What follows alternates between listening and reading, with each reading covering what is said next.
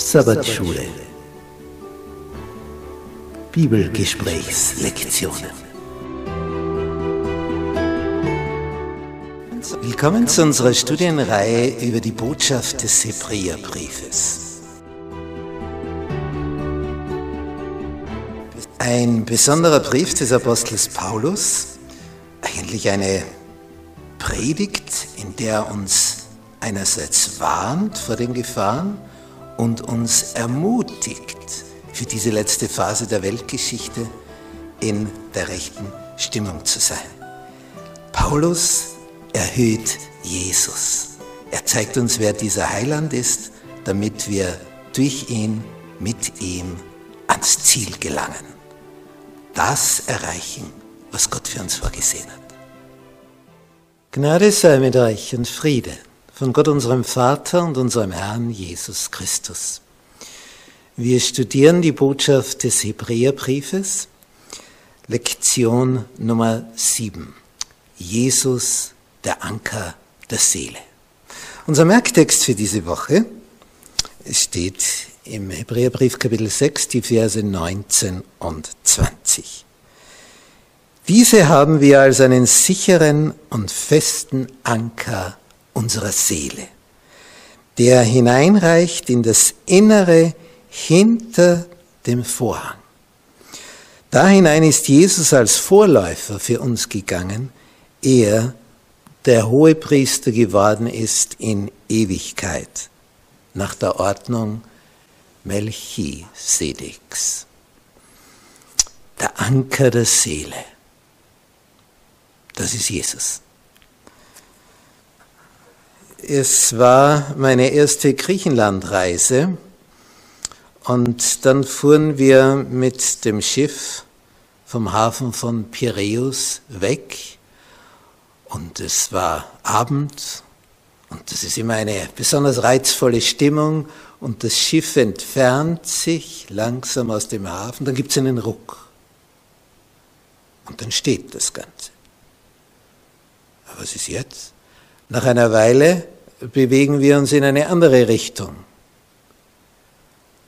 Und ja, wieder die Entfernung weg, wieder ein Ruck. Ich dachte mir, was ist da?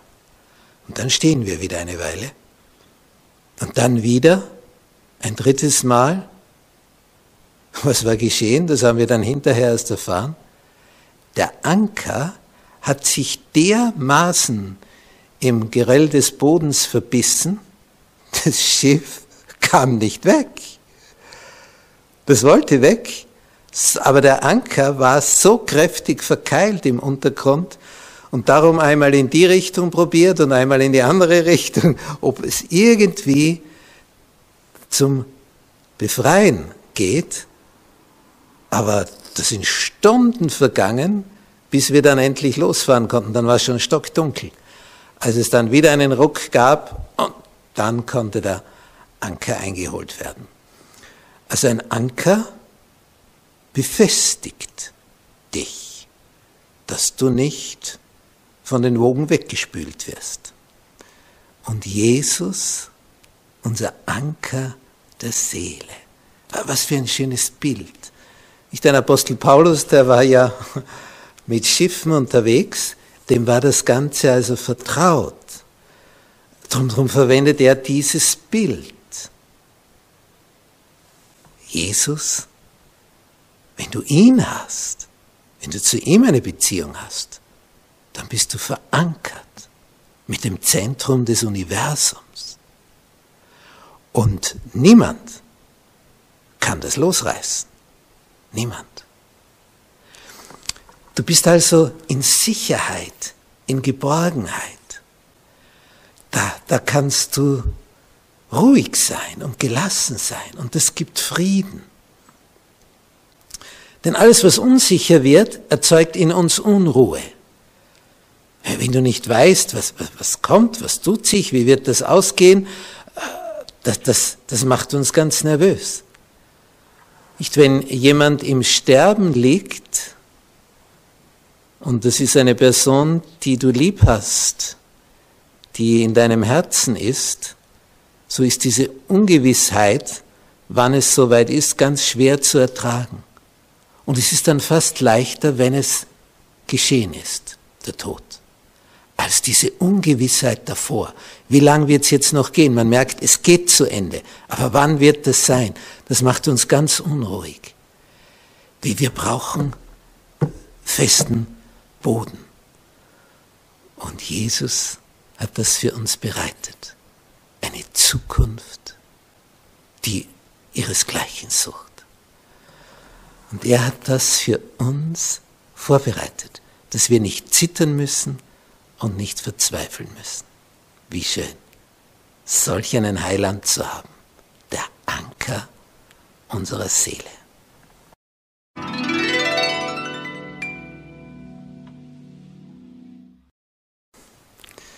Das gute Wort Gottes schmecken. Im Hebräerbrief, Kapitel 6, lesen wir bei den Versen 4 und 5. Denn es ist unmöglich, diejenigen, welche einmal erleuchtet worden sind und die himmlische Gabe geschmeckt haben, und des Heiligen Geistes teilhaftig geworden sind und das gute Wort Gottes geschmeckt haben. Dazu die Kräfte der zukünftigen Weltzeit. Hier haben wir also mehrere Elemente, die da in, in diesen zwei Versen vorkommen, erleuchtet zu werden. Wir, bis heute sagen wir, dem ist jetzt ein Licht aufgegangen. Da, da wurde es hell in seinem Inneren. Er hat etwas begriffen. Und in Karikaturen oder in Zeichentrickserien, wenn einer eine Idee hat, siehst du eine Blase und eine Lampe, da wird es jetzt hell. Erleuchtet worden. Da, da ist dir was aufgegangen, was vorher nur finster war, wo du nichts gesehen hast. Keinen Weg, keinen Pfad, kein Ziel, kein Plan, nichts. Und auf einmal, ah, so, erleuchtet. Und in meinen alten Tagen ist es so, dass wenn ich nicht genügend Beleuchtung habe, dann merke ich, ich sollte vielleicht zum Augenarzt. Und wenn dann die Beleuchtung da ist, ah ja, dann kann ich das wieder lesen. Erleuchtung, Helligkeit, ja, da wird manches ganz klar. Oder wenn man ein Gemälde betrachtet und das ist nicht beleuchtet, ja, dann wird das dunkel und am Ende siehst du nur mehr schwarz, überhaupt keine Farben. Aber durch die Beleuchtung wird es hell. Und das ist also das eine. Das sind welche erleuchtet worden vom Himmel her. Sie haben etwas geschmeckt. Das ist ja herrlich, dass wir etwas schmecken beim Essen. Stellt euch vor, ihr müsstet euch jedes Mal dazu zwingen, etwas in euren Mund hineinzuschieben. Was das für eine Qual wäre. Jeden Tag denkst du, nein, ich muss, sonst sterbe ich, also muss ich irgendwas essen. Aber Gott hat das so gemacht, dass es uns schmeckt. Ja, und manches Mal ist eher das andere Problem, dass es uns zu gut schmeckt und du dann gar nicht mehr aufhören kannst. Also der Geschmack, das ist schon was. Also, dass du das einmal geschmeckt hast, die himmlische Gabe, wie das ist, dann, dann willst du wieder und wieder und wieder. Des Heiligen Geistes teilhaftig geworden. Nicht nur auf deinen eigenen Geist angewiesen zu sein, sondern dass der himmlische Geist, der Heilige Geist dich erleuchtet. Das ist was. Da spürst du nämlich diesen Kraftschub, diesen Kraftzuwachs in dir.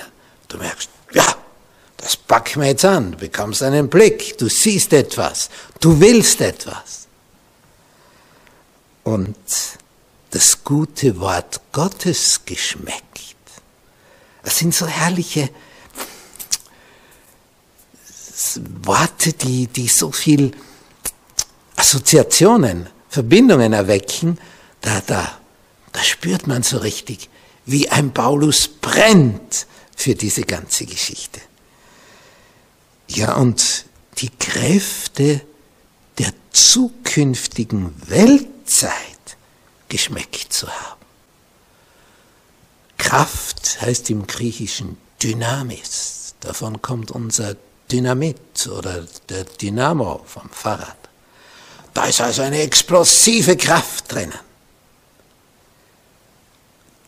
Und diese Kraft, diese Dynamik der zukünftigen Welt, das jetzt schon zu schmecken. Wenn du das einmal alles aufgesogen hast, ja, wer würde davon wieder lassen?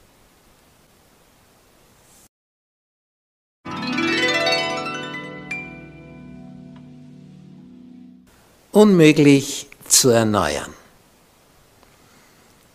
In unserem Text in Hebräer 6 ab Vers 4 und 5 haben wir also gelesen, wenn du das geschmeckt hast und davon erleuchtet worden bist und wenn du mit der himmlischen Kraft in Berührung gekommen bist und der Heilige Geist teilhaftig, ja, wenn du das alles schon einmal verspürt hast, dann ist es eigentlich unmöglich, wieder sich zu entfernen, weil man ja gemerkt hat, was besser ist.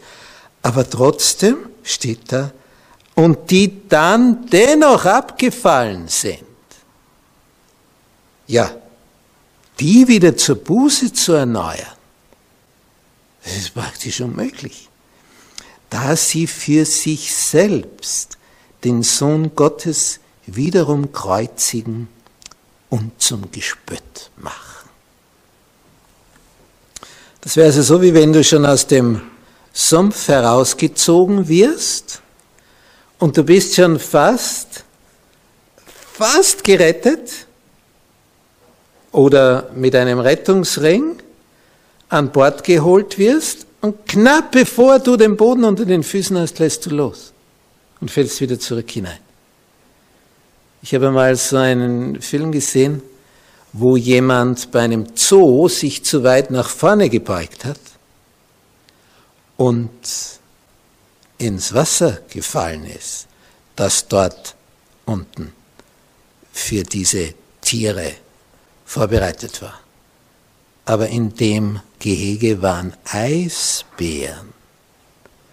Und die wurden da ja gefüttert mit Fischen, die da in das Wasser hinuntergeworfen wurden.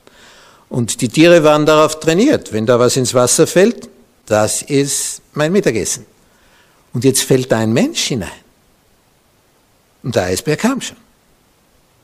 Und daneben ist aber eine Betonwand gewesen. Also wo, wo sollst du hin? Weil der Sinn war ja, dass der Eisbär nicht heraus kann. Also kommst du da auch nicht heraus, abgesehen vom eiskalten Wasser. Und jemand war so geistesgegenwärtig und hat ein Seil hinuntergeworfen. Und der hat das ergriffen. Und dann hat man begonnen zu ziehen, und das ist eine Arbeit. Wenn du sowas einmal, ein Menschengewicht, dann musst du schon ordentlich ziehen können. Und die ziehen, und der Eisbär kommt heran und erwischt den am Bein. Und der Eisbär zieht auch. Und dann hat der, der da gerettet werden soll, nicht mehr die Kraft und lässt das Seil wieder los und fällt wieder ins Wasser. Da ging ein Aufschrei durch die Menge. Also bist schon fast gerettet und lässt wieder los. Und darum steht hier, das ist eigentlich unmöglich. Wenn einer das alles geschmeckt hat, und fällt dann wieder ab. Wie soll da noch einmal das erneuert werden? Und das waren dort dramatische Minuten, eigentlich Sekunden in diesem Zoo mit dem Wasser und dem Hineingefallenen und dem Eisbär, der da kam und schon zugebissen hat. Wenn wir in solch einer Situation sind, Erstens ist es günstig, sich nicht so weit über das Geländer zu beugen, das sind die Gebote Gottes, denn die schützen ja. Aber trotzdem kannst du drüber. So wie bei jedem Geländer man letztendlich drüber kann. Nicht, wenn du da im sechsten Stock oben bist, Und da ist ein Balkon, kannst da drüber schauen. Und du kannst dich theoretisch auch hinunterstürzen. Aber das Geländer zeigt dir eben die Grenzen auf. Und so sind die Gebote Gottes. Beug dich nicht zu weit darüber, denn sonst ist nichts mehr da, was dich schützt. Und dann fliegst du nur mehr. Und diese Art und Weise, wenn man dann im freien Fall ist, ja dann begreifst du, das war jetzt zu weit, aber gleichzeitig zu spät. Und damit es nicht zu dem kommt, darum schreibt Paulus diesen Brief, damit du eben nicht in diese ausweglose Situation kommst.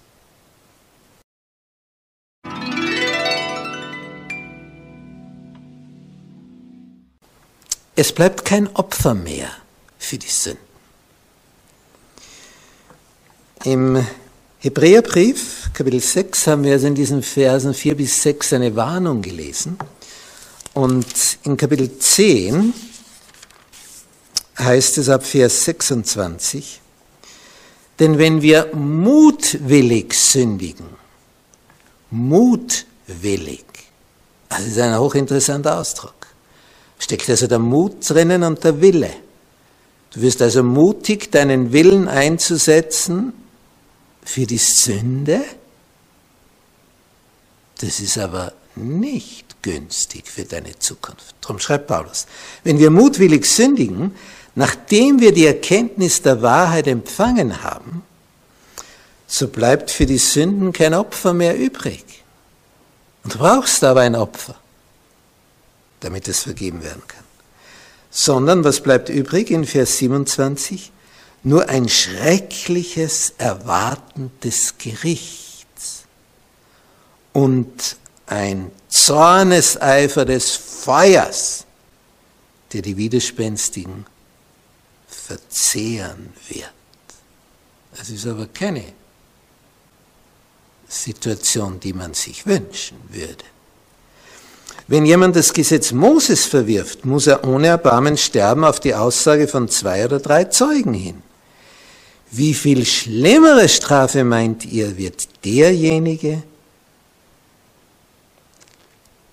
schuldig erachtet werden, der den Sohn Gottes mit Füßen getreten und das Blut des Bundes geschmäht hat, durch das er geheiligt wurde, für gemein geachtet, den Geist der Gnade geschmäht hat.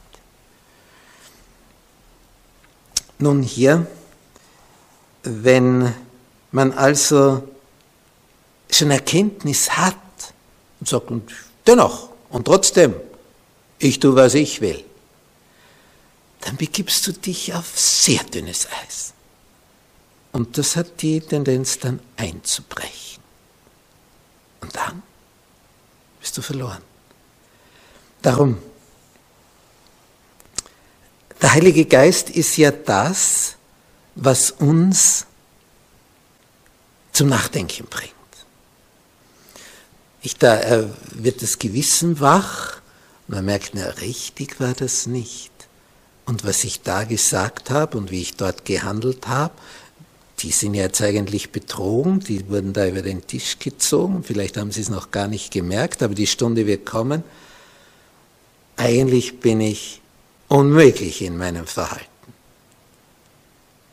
Und dann kann man das wieder wegwischen. Ah, machen ja alle so und fertig. Macht ja nur nicht so viel Gedanken drüber. Schlucker Schlaftablette und weg.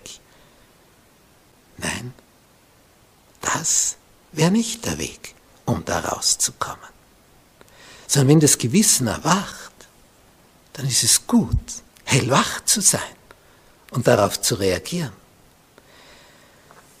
Wenn in der Seelsorge jemand zu mir kommt und mitteilt, oh, ich habe was ganz Schreckliches gemacht. Ich denke, ich habe die Sünde gegen den Heiligen Geist begangen. Dann weiß ich aus Erfahrung, hat er nicht oder hat sie nicht. Denn das Gewissen ist erwacht. Und wenn das Gewissen erwacht ist, das ist ein gutes Zeichen. Aber die Sünde gegen den Heiligen Geist bedeutet, das Gewissen wurde niedergetrampelt. Du machst dir keine Gedanken mehr drüber. Das, du erhebst dich über das Ganze, wischst das auf die Seite und kommst nicht zum Seelsorger mit dieser besorgten Frage. Du bist schon drüber, meinst du? Dann wird's wirklich gefährlich. Denn wenn unser Gewissen erwacht, das ist ja was ganz, ganz Wertvolles. Aber dann gilt es, danach zu handeln. Eigentlich sollte ich dem sagen, dass ich ihm das gestohlen habe. Eigentlich sollte ich dem sagen, dass mir leid tut, wie ich das formuliert habe. Es tut mir leid, dass ich dich verletzt, gekränkt, dir wehgetan habe. Das war nicht richtig von mir.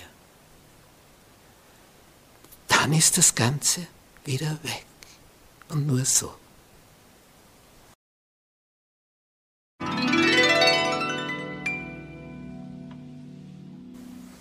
Besseres. Wir sind wieder in Hebräer 6, wo wir also gelesen haben, was man alles schmeckt und spürt und wo, wo man teilhaftig wird. Dieser Heilige Geist und die himmlische Gabe geschmeckt und die Kraft der zukünftigen Welt verspürt. Und dann heißt es in Hebräer 6, Vers 9, wir sind aber überzeugt, ihr Geliebten, weil er dann auch in Vers 6 die Nachricht war, und die dann doch abgefallen sind. Wir sind aber überzeugt, ihr Geliebten, dass euer Zustand besser ist und mit der Errettung verbunden ist. Obgleich wir so reden. Denn Gott ist nicht ungerecht dass er euer Werk und die Bemühung in der Liebe vergäße, die ihr für seinen Namen bewiesen habt, indem ihr den Heiligen dientet und noch dient. Wir wünschen aber, dass jeder von euch denselben Eifer beweise, so dass ihr die Hoffnung mit voller Gewissheit festhaltet bis ans Ende damit ihr ja nicht träge werdet, sondern Nachfolger derer, die durch Glauben und Geduld die Verheißungen erben. Vertrauen und Ausdauer, das ist gefragt. Nicht wie in jeder Ehe. Vertrauen, Ausdauer, Liebe. Das sind die, die Dinge, die das Ganze am Laufen halten. Vertrauen, Ausdauer, Liebe. Und so läuft es auch in Bezug auf den Himmel. Und Paulus schreibt, wir sind überzeugt, ihr seid noch nicht so weit gegangen, wie er da vorher beschrieben hat. Euer Zustand ist besser, weil ihr mit der Errettung verbunden seid. Ihr habt noch nicht losgelassen, den Rettungsring. An dem hängt alles. Wenn du am Rettungsring hängst, wenn du den einmal ergriffen hast, wirst du gerettet werden. Du darfst nur nicht loslassen. Das ist das Entscheidende. Nicht loslassen.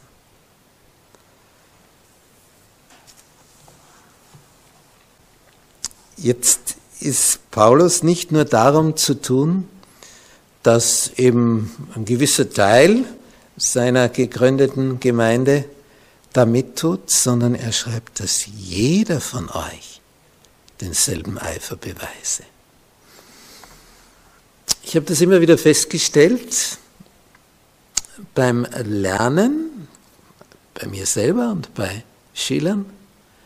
Wenn die zum Beispiel Vokabel lernen in einer Fremdsprache, dann gehen sie das so durch und dann haben sie den Eindruck, oh, das kann ich jetzt eigentlich schon recht gut. Denn nach einer gewissen Zeit hast du dir ungefähr die Hälfte gemerkt und nach einer gewissen weiteren Lernzeit ungefähr drei Viertel. Aber da gibt es welche, die wollen und wollen nicht in das Gehirn hinein verankert sein. gibt so Vokabeln, die, die, die bleiben einfach nicht haften. Wenn du jetzt immer alles, zum Beispiel, du hast jetzt zwei Seiten da vor dir, das alles durchgehst, hast du das Gefühl, nur im Großen und Ganzen äh, läuft das eh schon ganz gut. Ja, aber das sind 25 Prozent, die weißt du überhaupt nicht. Stell dir vor, die wirst du gerade gefragt. Ja, aber ich wüsste auch noch das und das und das. Aber das bist du nicht gefragt worden. Weg. Gerade die Falschen erwischt. Es wäre also günstiger, 100 Prozent zu lernen. Wenn da 100 Vokabeln sind, nicht 75 können, sondern 100. Aber wie schafft man die restlichen 25, die nicht und nicht und nicht da drin verankert werden wollen? Indem du dich besonders diesen widmest, diesem Viertel, diesen 25. Und noch einmal und noch einmal. Ja, die gehen nicht hinein und noch einmal und noch einmal. Gibt es die schöne Zahl sieben. Siebenfache Wiederholung. Man ahnt nicht, was man alles speichern kann, wenn man siebenmal wiederholt. Wiederholung ist die Mutter der Weisheit. Nicht einmal, ja, kenne ich schon und morgen weißt nicht mehr, was da war. Und so ist es auch hier. Siebenfache Wiederholung. Dann sitzt es.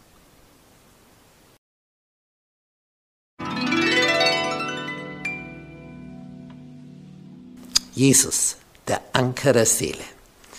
Das ist auch die Überschrift, die der ganzen Woche den Namen gegeben hat. Wir lesen in Hebräer 6 ab Vers 17.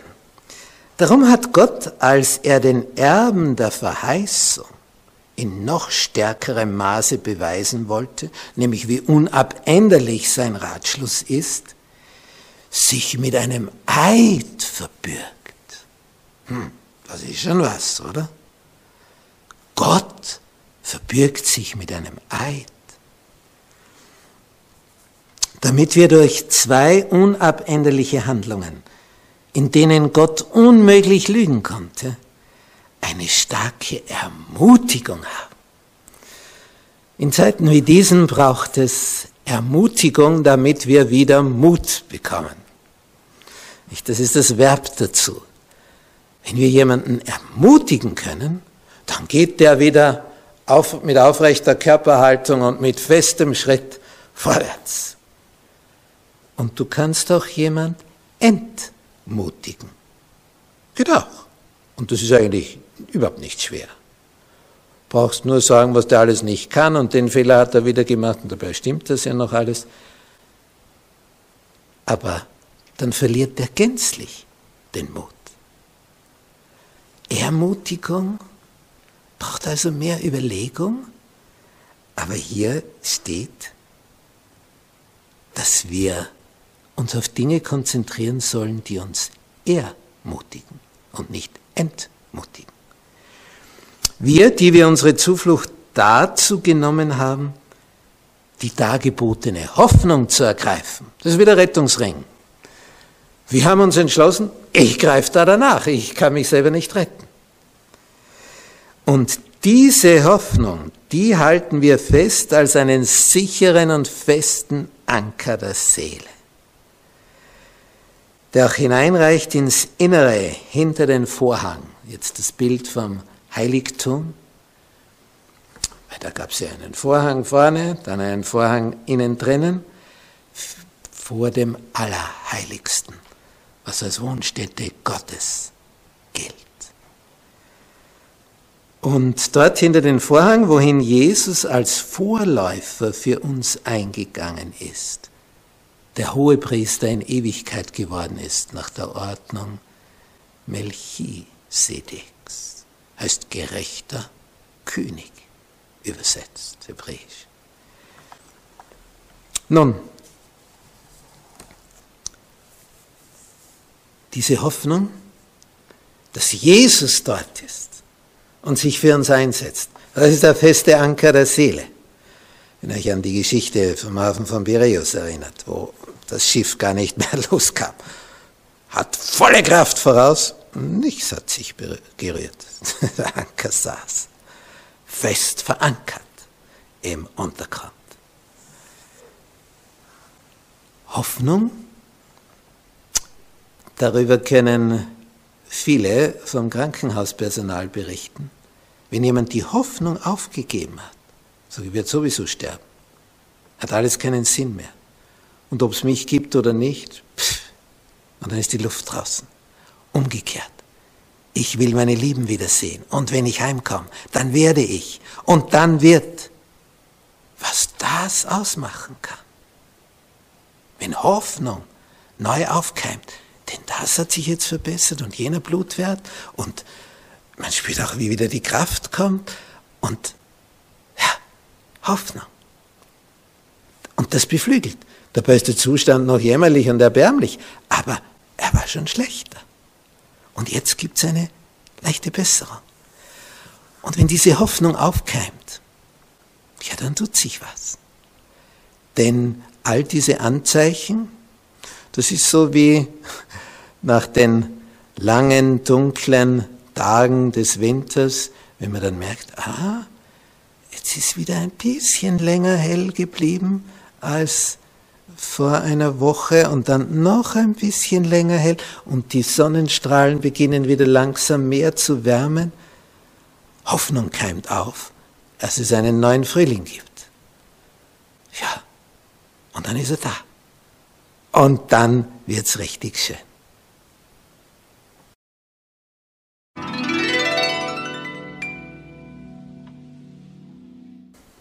Zusammenfassung. Wir haben hier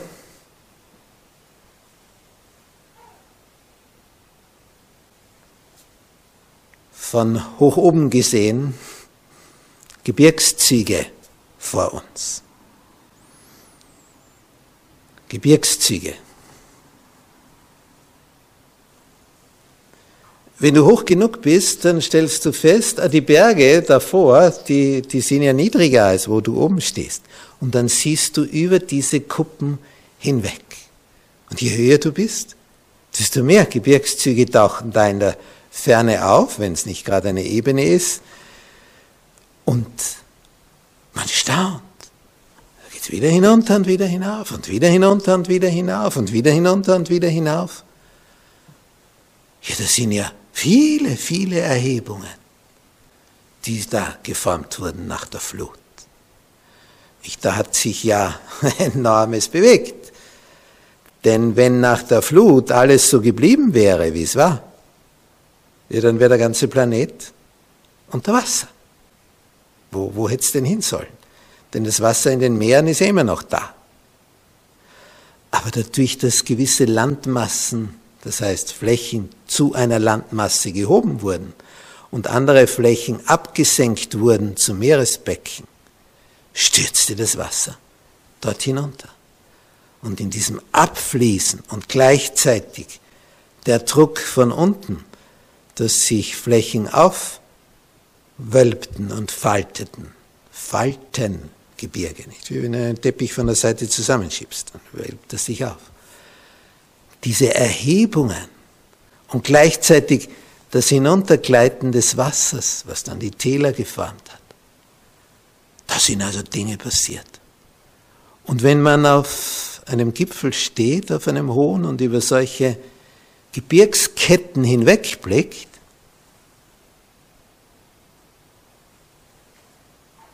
dann stellt man fest, wie mein Leben.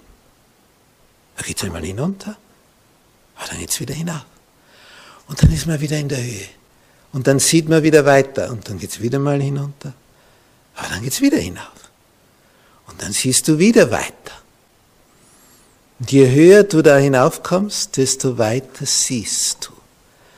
Und wenn man dann in den Jahren schon vorgerückt ist, ja, dann sieht man vielleicht schon so viel. Von da ist man gekommen. Und das hat man jetzt hinter sich. Und vielleicht noch einmal so etwas vor sich. Aber man lernt damit umzugehen, mit den Höhen und Tiefen. Wenn man Jesus als die Hoffnung, als den Anker der Seele festhalten kann. weil man weiß, er hat mich schon durch so viele dunkle Täler hindurchgetragen. Er wird mich auch da wieder hindurchtragen und ich werde auf die nächste Gebirgskette hinaufkommen, auf den nächsten Kamm dort oben. Und ich werde die Aussicht genießen. Es wird wieder aufwärts gehen. Es bleibt nicht im dunklen Tal des Todesschattens.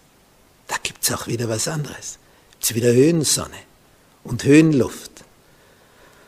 Und es ist so befreiend, wenn man dann spürt, ah, geschafft, wieder durch etwas durch. Und wenn man dann hinunterblickt, da war ich mal unten. Da habe ich mir Sorgen gemacht und dachte, da komme ich nie mehr raus. Augenblickssituation. Und in der ganzen Weltgeschichte summiert sich das jetzt immer mehr in den Tiefen des Tales. Aber Jesus hat versprochen. Und dass er gen Himmel fuhr und die zwei Engel dann bei den Jüngern gestanden sind und gesagt haben, ihr Männer von Galiläa, was steht ihr da und seht gen Himmel? Dieser Jesus, der von euch weg in den Himmel aufgenommen wurde, wird so wiederkommen, wie ihr ihn habt gen Himmel fahren sehen. Also gewissermaßen hinzugefügt, wo ist das Problem? Er wird kommen und wird euch rausholen. Das ist unsere Hoffnung.